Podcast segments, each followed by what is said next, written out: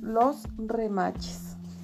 Cuando en Otavalo no había luz eléctrica y las casas se alumbraban con velas y lámparas de queroseno, la gente iba y venía de Quito a Otavalo a lomo de caballo, a pie, comerciantes y forasteros cruzaban las montañas y los ríos pasando la jabonera y los yaquiñones, empinados caminando noche y día con tal de llegar a su destino.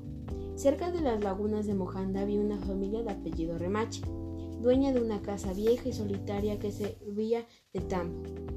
En este lugar no era muy cómodo, servía para descansar y estirar las piernas. Se podía encender una tulipa y tomarse unos traguitos para amenizar la noche.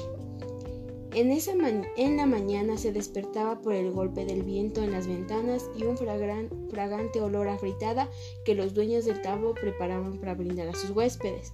La carne bien condimentada se parecía a una gran distancia, y aunque un poco dura, eso sí, pero muy sabrosa. En la noche, en la noche el guarapo hacía su efecto y las anécdotas del viaje eran cada vez más fantásticas. Uno iba cayendo dormido y en este momento los remaches aprovechaban para robarle las pertenencias más valiosas, que luego las escondían en una cueva del cerro. Cuando un viejo se despierta en medio de un robo, los remaches no dudaban en matarlo a sangre fría. Nunca se logró encontrar ninguna huella de las víctimas porque se terminaban en una paila de fritada. Preocupados por la desaparición de amigos y familiares, la gente de Otavalo empezó a sospechar lo que sucedía en aquel tambo.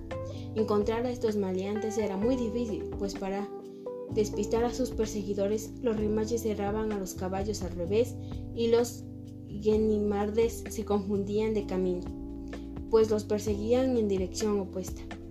Hasta que un día de luego, después de muchos intentos, les lograron capturar y bajaron arrestando a Tabalo, desde los juzgaron y condenaron a muerte. La gente se, reunió en la plaza central de fusilamiento. Las palomas se reunieron también curiosas en los tejados de las casas. Todo estaba listo, los remaches amarrados con sogas y no tenían miedo a las, a las balas. Pólvora no más es, pájaro no matan, decían. Se dio la orden se dio la orden con una trompeta y un tambor y los gendres dispararon. Los remaches cayeron al suelo, las palomas salieron volando y la gente volvió a sus quehaceres.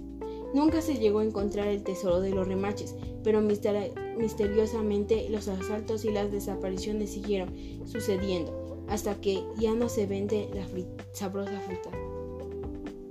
Colorín colorado este cuento de Isabela ha terminado.